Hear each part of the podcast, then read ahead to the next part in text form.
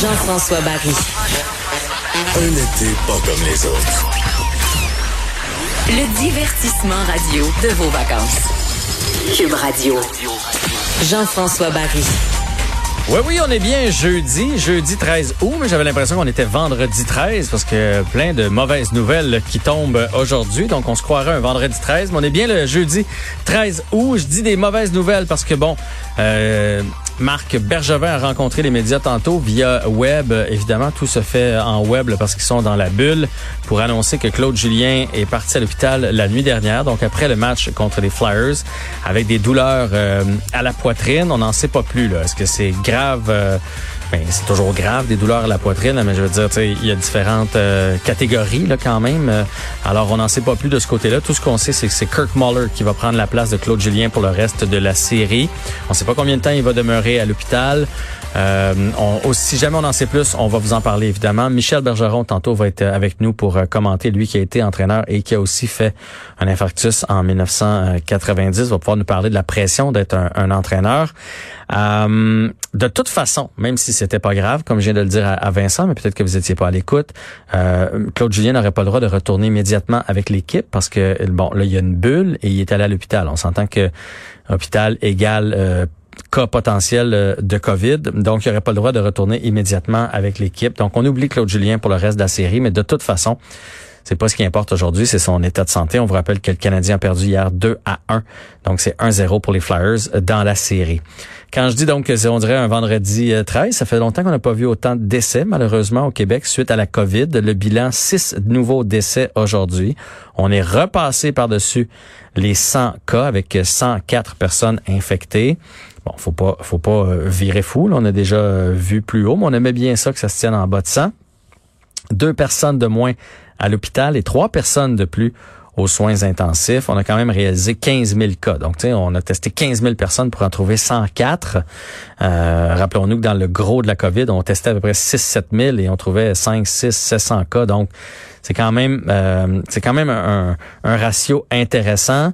Euh, mais euh, d'autres petites mauvaises nouvelles qui arrivent à gauche et à droite. À Joliette, il y a un CHSLD euh, qui, qui est infecté aussi. Ça, heureusement, là, ils ont réussi à contenir ça et je pense que c'est ce qu'on a appris de la première vague, c'est de, de de pas promener notre monde, de garder ça dans les ailes.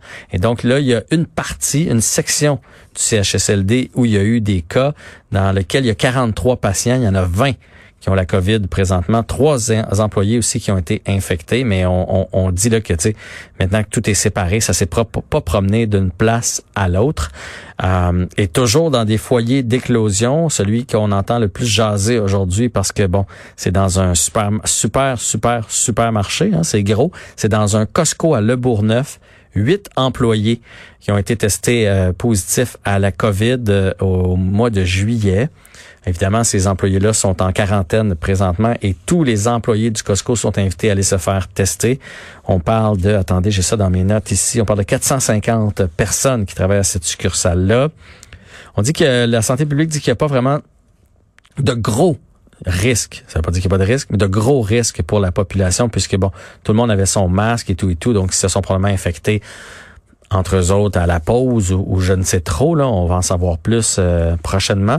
Mais pour la population comme telle, le Costco a été euh, est toujours euh, désinfecté.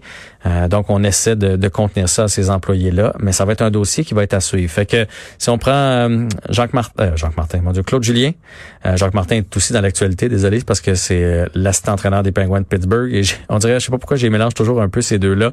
ils sont arrivés dans la Ligue nationale en même temps et lui a perdu son travail. ça a été annoncé par les Penguins de Pittsburgh. Il était assistant entraîneur et suite à, la défaite, donc il a perdu son travail et mon, mon cerveau a mélangé les deux personnes. Donc Claude Julien euh, à l'hôpital, six décès, 104 personnes infectées à cause de la COVID, le CHSLD de Joliette et le Costco de Le Bourgneuf. Ça fait donc un bilan quand même assez euh, assez intense pour euh, partir cette émission. Euh, je vais vous parler aussi d'un sondage qui a été réalisé pour savoir est-ce que vous trouvez que 2020 c'est la pire année de votre vie? Et du côté des États-Unis 58 personnes 58% des personnes ont répondu oui. Psychologiquement, mentalement, financièrement, Euh, il y a plein de monde qui font comme, OK, là, ça, c'est ça, c'est le bout de ce que j'ai vu. Tu des fois, on a un petit coup dur dans notre vie, mais euh, là, c'est comme une année de, de schnout. C'est pas une coupe de jours, une coupe de semaines. 50 au, au, Canada. C'est pire dans l'Est des États-Unis, dans, dans l'Est et dans le Sud, particulièrement parce qu'il y a beaucoup, beaucoup, beaucoup de cas. alors, on monte à 62% des gens qui ont l'impression que c'est leur pire année à vie. En Ontario, on est à 54 et ici au Québec, on est à 46 et on dit que c'est les plus jeunes. Puis ça veut pas dire les, enfants là. Je veux dire les, les jeunes adultes euh, qui se sentent plus affectés par cette nouvelle-là. Je pense que c'est normal. Quand on est jeune, on a les reins moins solides. On vient de se partir en business. On vient d'avoir du travail. On vient de s'acheter une maison. On a un paiement de char. On a beaucoup d'activités. On aime sortir et tout ça.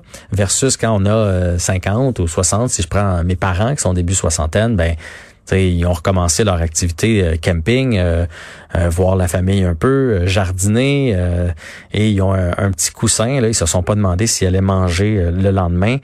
mes parents sont pas riches, là, mais vous connaissez euh, gens de cette époque-là, le congélateur et le garde-manger est toujours bien rempli pour arriver à euh, un accident nucléaire et vivre sans problème pour les deux prochaines années. Donc, euh, petit, sondage, et si c'est votre cas, ben si ça va vraiment mal, n'hésitez pas à en parler, hein, c'est important. Puis sinon, ben on garde le moral, les meilleurs jours sont à venir.